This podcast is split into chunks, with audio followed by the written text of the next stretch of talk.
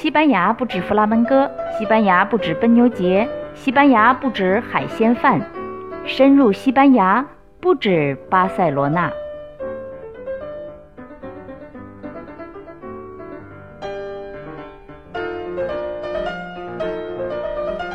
欧拉，收听不止巴塞罗那的朋友们，你们好。今天接着上期继续说说学校里的事儿。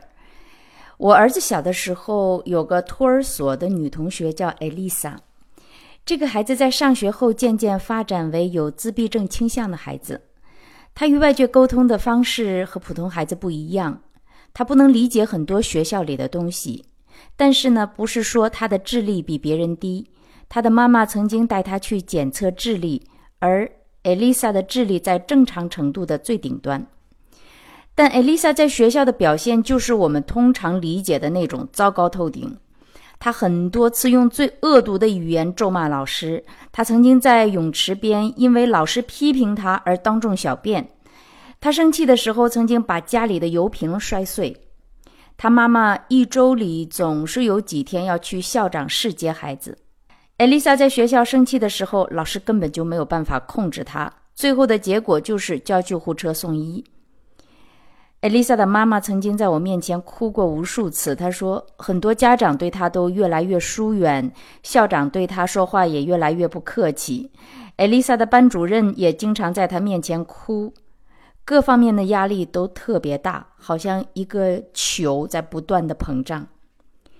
艾丽莎的妈妈是我的朋友，我们认识了有八年了，就是孩子在上托儿所的时候认识的。这八年里，大概最后的这六年，艾丽莎都是有着这样的问题。那我呢，也一直都关注着艾丽莎的发展，也知道艾丽莎的妈妈和学校都做出了巨大的努力。妈妈的努力，你一定就可以想象了。那么学校是怎么对待的呢？呃，在我采访该球一所公立小学的教育组组长 Yolanda 的时候，特别提到这个。然后呢，我才真正知道了西班牙公立学校里怎样对待这样的问题学生。好了，还是老规矩，我以 Yolanda 的声音做背景，我来翻译。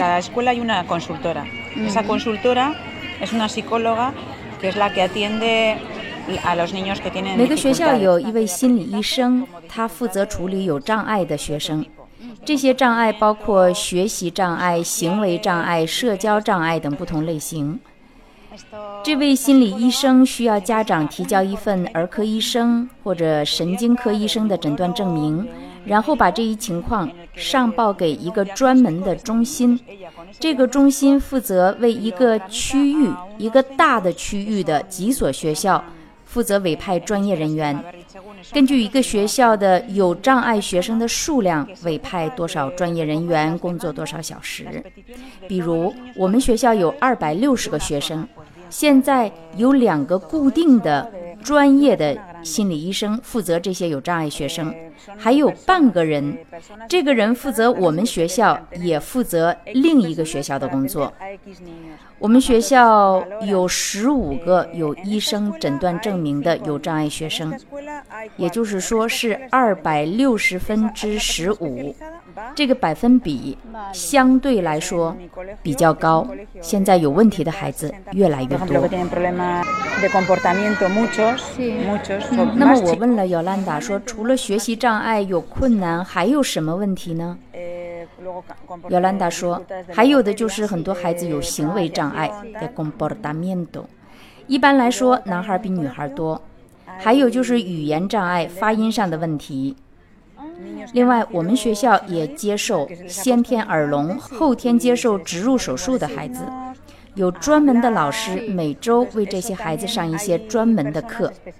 还有就是我们也有针对单亲家庭的专门的老师。”如果学校里有非常特别的精神科诊断证明的孩子，也可以向政府申请帮助。今年我们学校就有这个情况，并且得到了政府的帮助。会有一个心理医生专门处理这些特例的孩子，每周来学校跟这个孩子交谈，跟老师交流，寻找解决途径。但这是个很长的过程，有的时候让人失望。从老师这方面说，老师希望能有一个正常的教学进程。可是有时候，一个班里有六个专业心理医生，六个成人在场，教学不容易进行。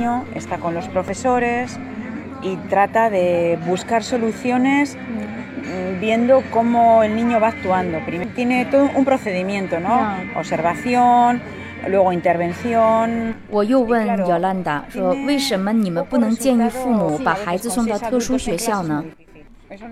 姚兰达说：“我们是建议的，可是父母不愿意，我们就没办法了。”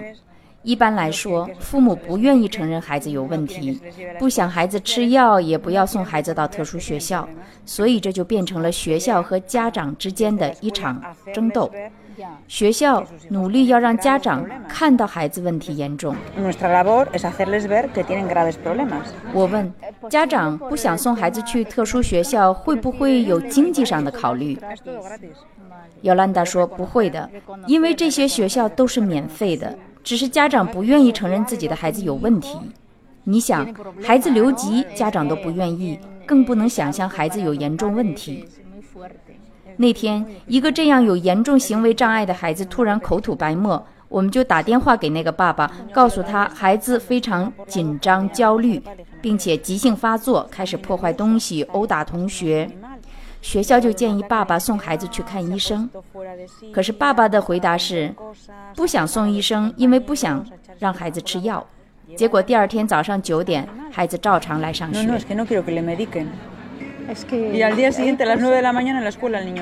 从尤兰达的这些讲述可见，巴斯克地区的公立学校对待问题学生真的是挺周到的。我知道整个西班牙因为各个地区经济发展的不一样，所以。会有一些出入，比如说从专业医生上来说，就会有人数的多和少的问题。可是二十五个孩子，六个专业心理医生，这堂课该怎么上呢？虽然这不是常态，但是确实是每周都有的一个画面。所以，姚兰达说了这个事情以后呢，这个画面我就怎么都抹不去，反复在我脑海里出现。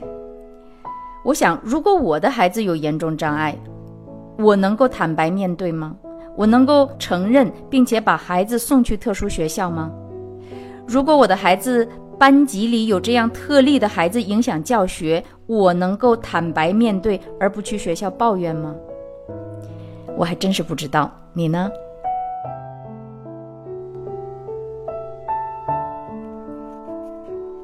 你一定想知道艾丽莎现在怎么样了。艾丽莎还是老样子，跟原来的学校死扛了三年。虽然学校在最后两年里提供了尤兰达刚刚说到的那些所有的帮助，但是艾丽莎的情况还是越来越糟糕，越来越不适应普通孩子的各种学校里的进程。别的孩子也不跟他来往了，他呢也被看作是异类，而且被孤立了。艾丽莎的妈妈也在三年里白了头发，离了婚。不过今年。终于，终于，今年春天，艾丽莎转学了，转到巴塞罗那一所特殊的学校。现在呢，就得到相应的，呃，适合她这个样子的孩子的成长和学习的安排。艾丽莎的妈妈现在也不用去校长室或者是医院接孩子了。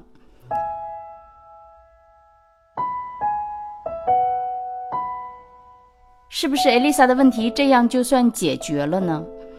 不是的，他的问题还在，而且这个孩子的问题会永远在。只是妈妈承认了自己孩子和普通孩子不同，并且把孩子送到特殊学校。艾丽莎的妈妈把孩子送到特殊学校以后，有一次跟我说过这样的话：“她说，我认输了。”我听得挺心酸的。可是呢，我后来再想想，我觉得。真的不是那样的，不应该那样想。我想起咱们那句老话：“退一步，海阔天空。”感谢收听这期的不止巴塞罗那，我是吴蕊，下周见。